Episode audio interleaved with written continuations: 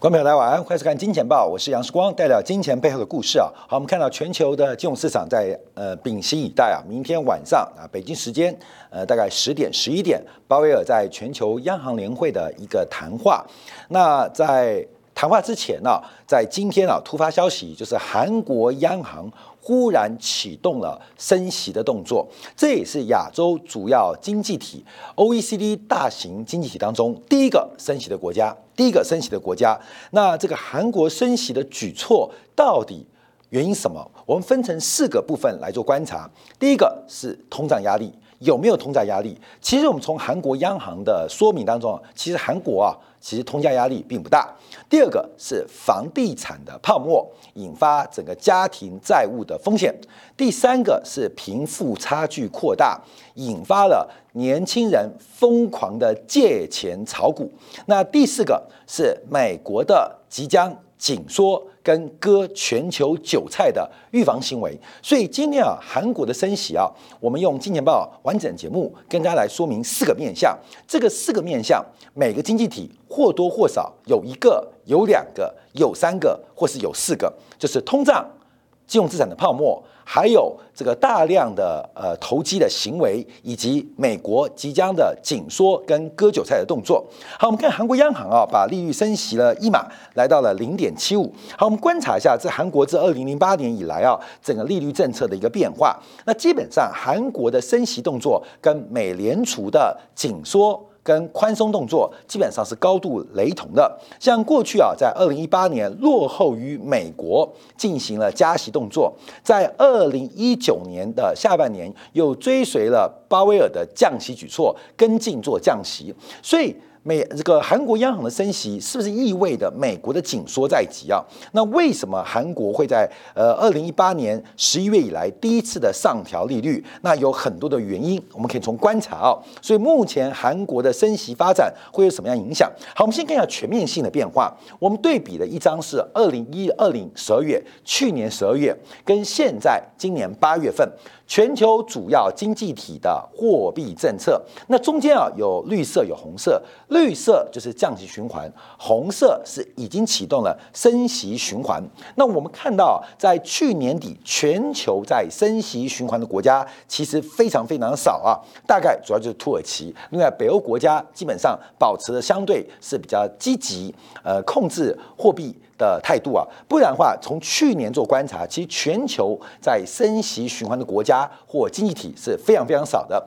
可是截至到八月，我们看到升息循环的这个经济体跟这个国家越来越多，包括了像秘鲁啊升息了一码，包括了像捷克，包括了像智利都已经启动了升息循环。另外，包括金砖国家像巴西、俄罗斯、墨西哥。土耳其都在今年先后已经开始启动了一个升息循环，所以我们可以看到，在新兴国家部分，特别是拉丁美洲，还有包括了亚非、中东地方啊，这个升息的动作越来越明显。东欧的国家、拉丁美洲国家，还有近东国家，可是亚洲国家升息的是非常少的。亚洲国家，呃，这个新兴国家分成几个区域嘛？整个东亚的经济体当中，升息的国家非常少，所以韩国开出第一枪，会有什么样的典范？我们要做关注，因为我们可以看到，在过去时间啊，亚洲国家不仅没有升息，甚至像印尼还出现降息的动作，印尼还出现降息一码的操作。所以韩国代表的是 OECD 国家，也代表是亚洲大型经济体，也代表的是东亚供应链当中的新兴大国，它的升息动作会不会？开始改变其他国家的一个利率跟汇率政策，是我们特别做关注的。那随着物价不断的走高，而实质利率不断的走低，这个压迫、这个压力正在影响各个国家的自然价格、通货膨胀。所以，韩国央行的举措当中特别提到了。因为对于通货膨胀预期的调高，所以有预防性的措施。那调高了什么？韩国央行把今年的消费者物价指数由五月份的百分之一点八的目标调高到百分之二点一，从百分之一点八调高到百分之二点一。事实上，这个调升的幅度非常非常的小。那把二零二二年的消费者物价指数从百分之一点四调高到百分之一点五，所以我们看到，其实韩国的物价，不管是今年啊，今年有积极因素，因为去年物价低，还是看明年啊，看明年，基本上其实韩国的通货膨胀其实并不沉重，韩国的物价压力并不严重，可是韩国央行仍然选择在今天宣布加息，所以我们可以提到。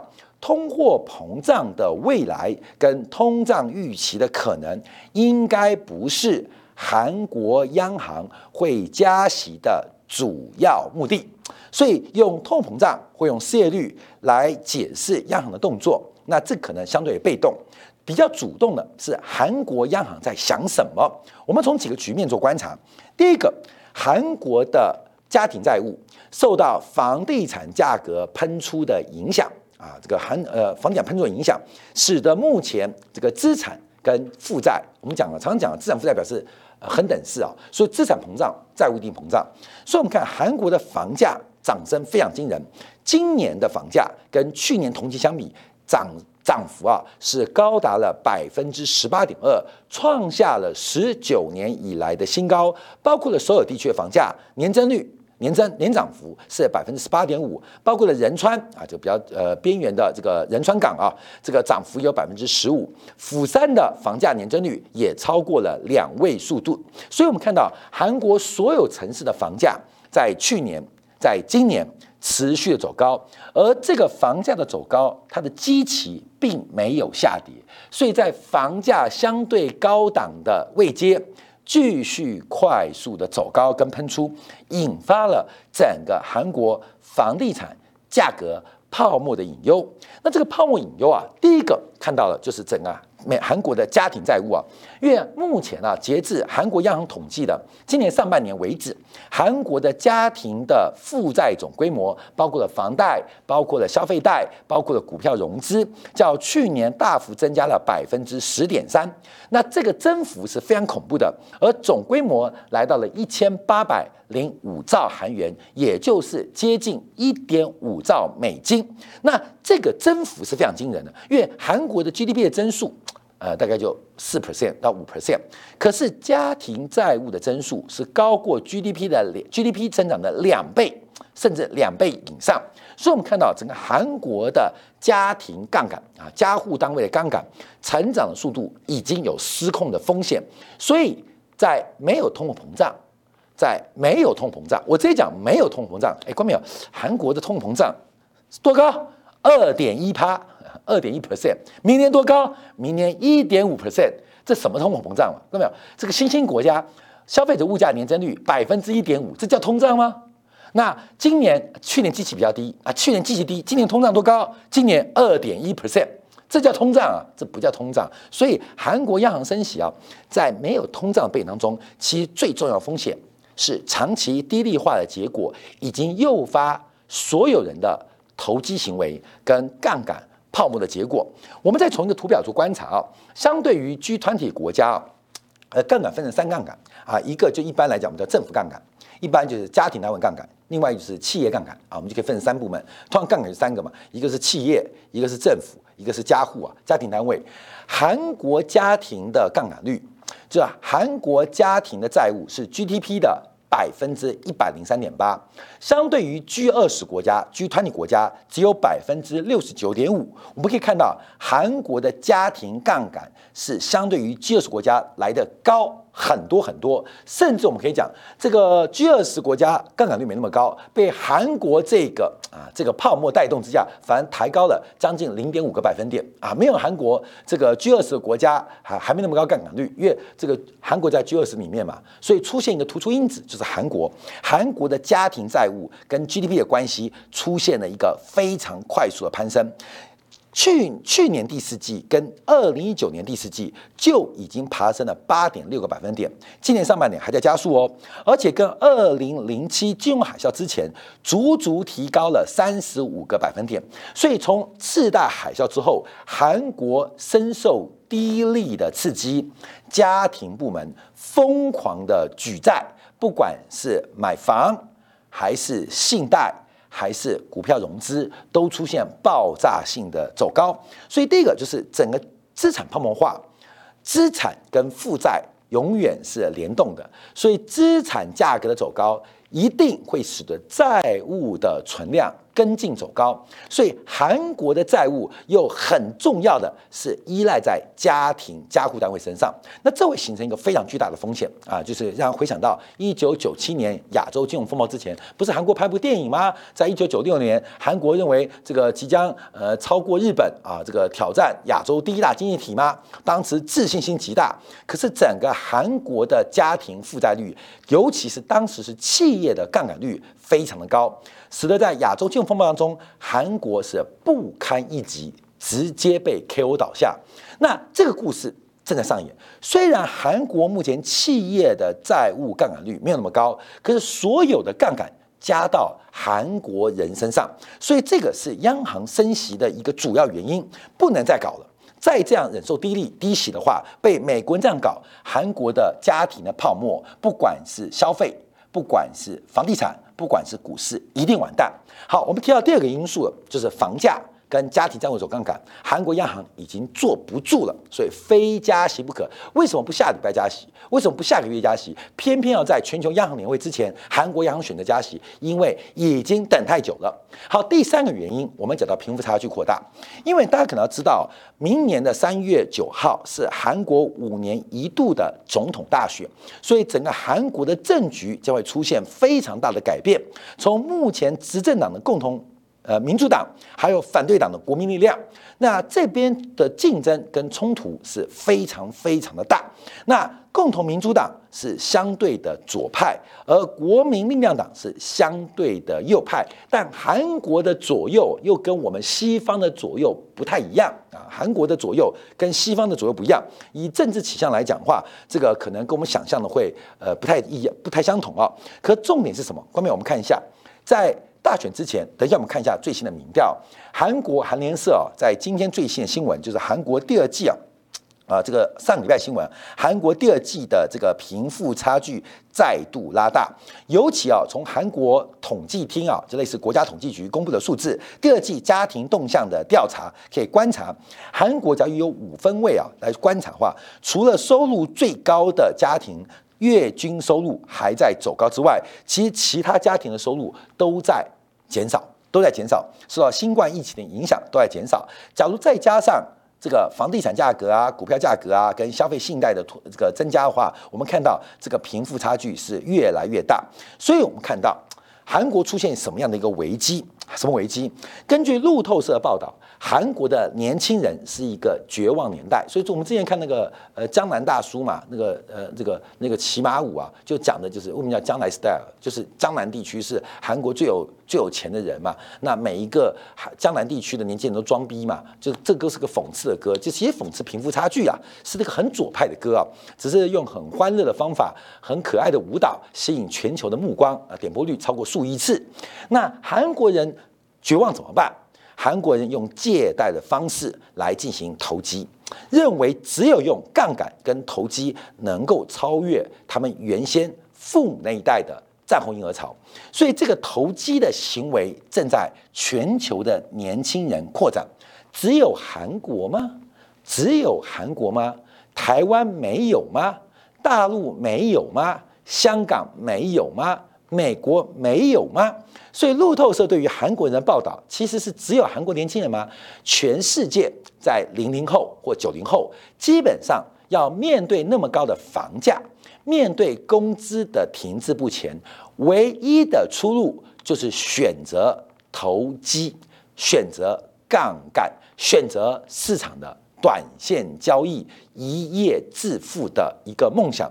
反正日子过得不能更差了，干脆人生来赌一把。哎，台湾最有名那个谁啊？那个那个叫什么？哎，唱那《浪流连》的那个叫什么？啊，茄子蛋啊，茄子蛋啊，茄子蛋。这个大陆地区观众很红嘛，对不对？就是我没无无没有老婆，没有小孩，就剩命一条。我们一起来赌一把啊！茄子蛋那首歌不是这样赌吗？这歌听起来很感动啊！我没有没有老婆，没有儿子，没有没有没有什么都没有，就走命拿命赌一把。现在的年轻人就是拿命赌一把。那这个赌一把的原因主要就是低利化环境。第一个低利化环境使得整个市场对于风险的估值也偏低，使得不管是商业银行还是非银行的存款机构，他们的贷放意愿非常高。面对一些投资人愿意用相对比较高的这个资金成本来进行借贷，意愿都很高，所以我们看到整个韩国人的疯狂借贷，不管是消费跟投机正在发生。好，那你我们看到文在寅碰到什么样的问题？明年三月要大选，因为韩国的选举是非常讲究男女的。那在过去的贫富差距扩大的过程，而且文在寅对于房价控制失败的一个情形之下，文在寅其实失去了非常大多数年轻选民的支持，而且在这次碰到一个更大的问题，因为过去几年 Me Too 啊，就是女权至上或是男女性别平权，在这方面，韩国出现了社会集体性的反弹，就是韩国的男人。认为 Me Too 啊，这个包括性别平权的活动似乎玩过头了。尤其文在寅对于同性啊，对于女权主义的开放政策，引发了韩国年轻人男性的不满，非常不满啊，非常不满，非常不满啊，非常不满。所以基本上我们看到，在韩国啊，这个男女性对于目前执政党，尤其文在寅的表现评价差距非常大。女性对于韩文在寅的好感。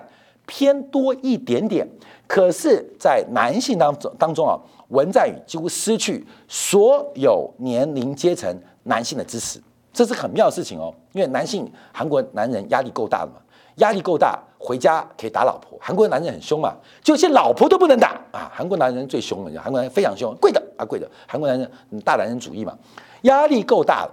以前韩国男人。回家唯一的抒发就是打老婆，现在老婆也不能打，基本上就把这个怨气回到了文在寅身上。啊，看到没有？我回家是被老婆打，不一样。所以我们很羡慕韩国男人，可现在也不羡慕了啊，也不羡慕了，因为以前羡慕，现在不羡慕，因为现在他们的下场跟我们一样啊，压力够大了，回去还被老婆罚跪。你怎么赚那么少钱回来？你个跪的啊，跪的不要进来，不准吃饭啊，不准吃饭，只能跟狗一起共餐呢。所以韩国这是很特别啊，所有的男性，不管是年轻。还是中年，还是老年，基本上文在寅的制度全面的崩溃，这反折射的就是整个生产工具的改变，生产关系的转折，而上层的政治还在玩。政治意识玩一些政治语言口号，所以有人就讲，就是呃，这也是韩国做的民调，就是因为文在寅搞女性平权，其实女性平权是对的啊，可是对于韩国人来就是找一个抒发点啊，找个抒发点。所以我们看到目前来讲，整个贫富差距扩大，引发了年轻世代的投机风潮，而年轻世代的呃投机风潮之外，又把这个呃呃输出口。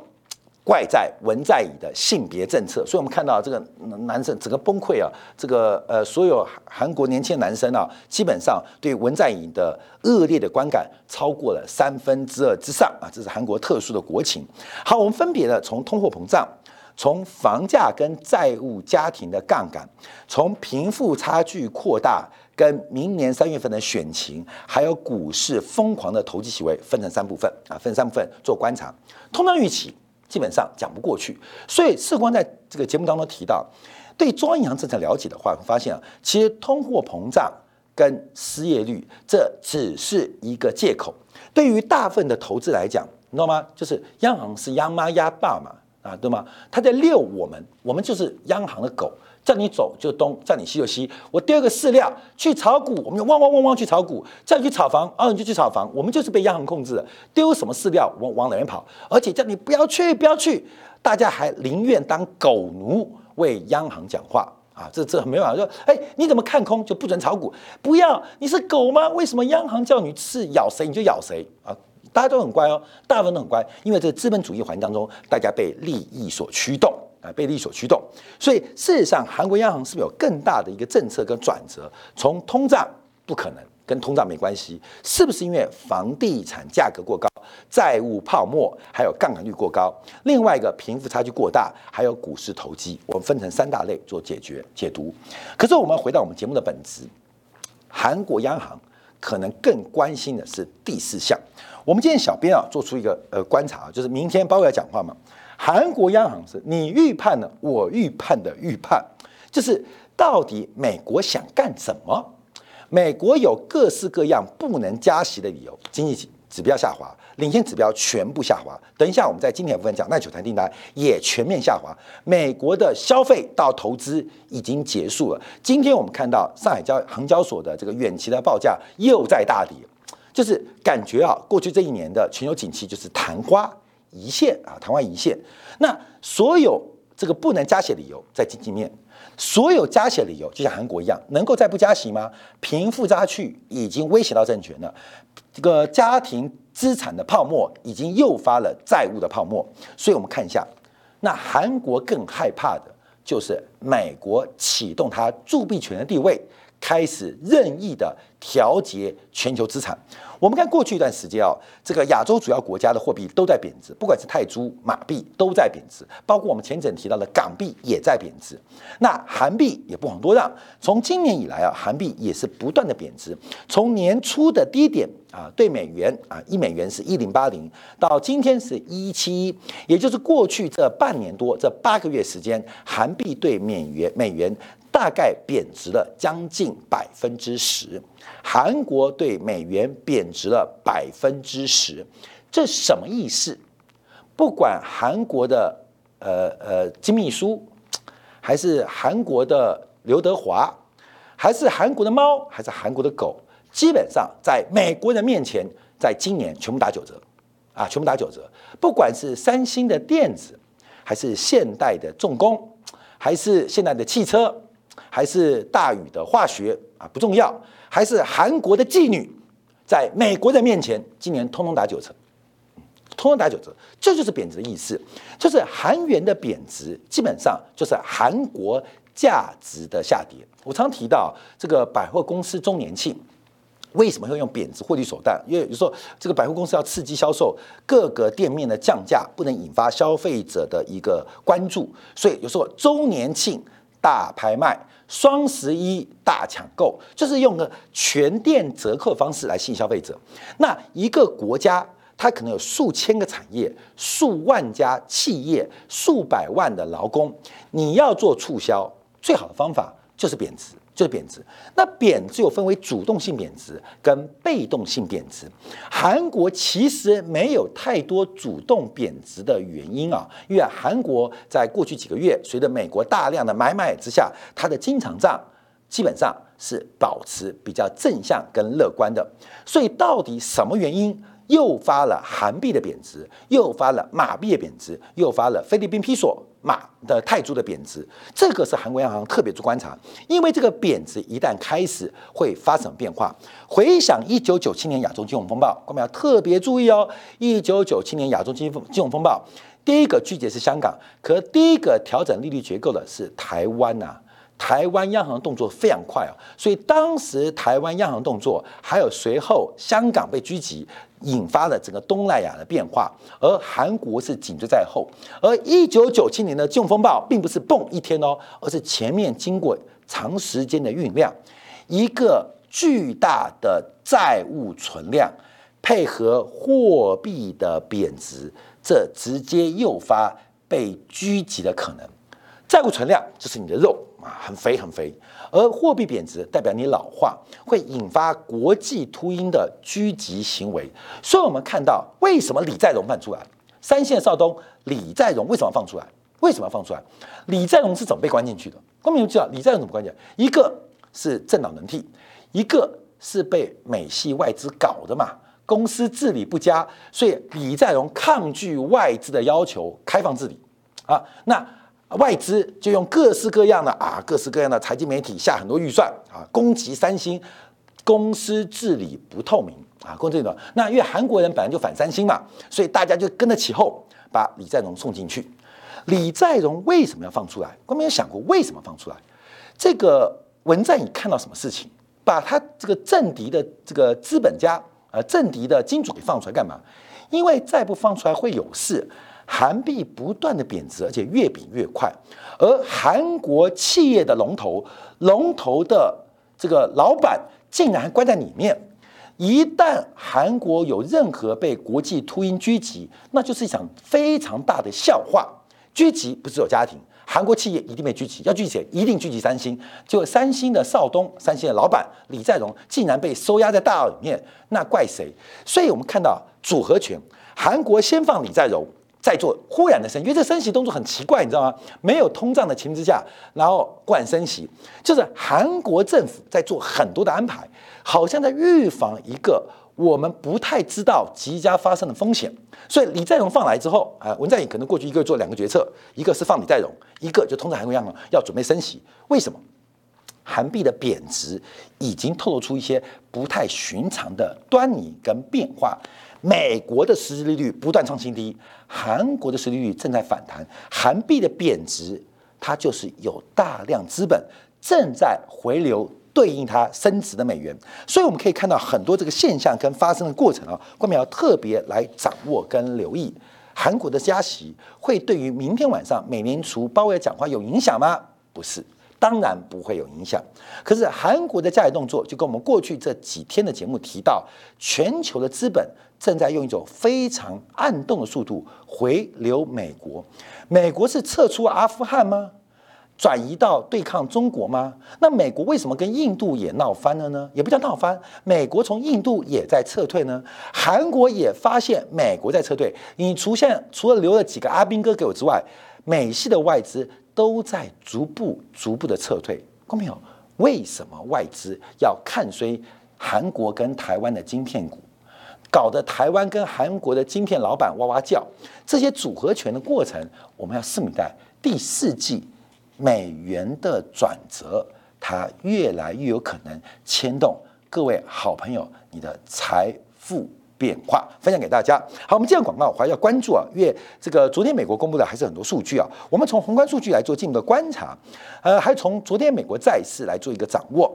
大家都在压住明天晚上鲍威尔讲话。事实上，美联储的利率决策会议在九月底，只是明年的风向，除了鲍威尔的表演为他争取拜登的再度提名连任做表演之外，会透露透露出什么样的效果？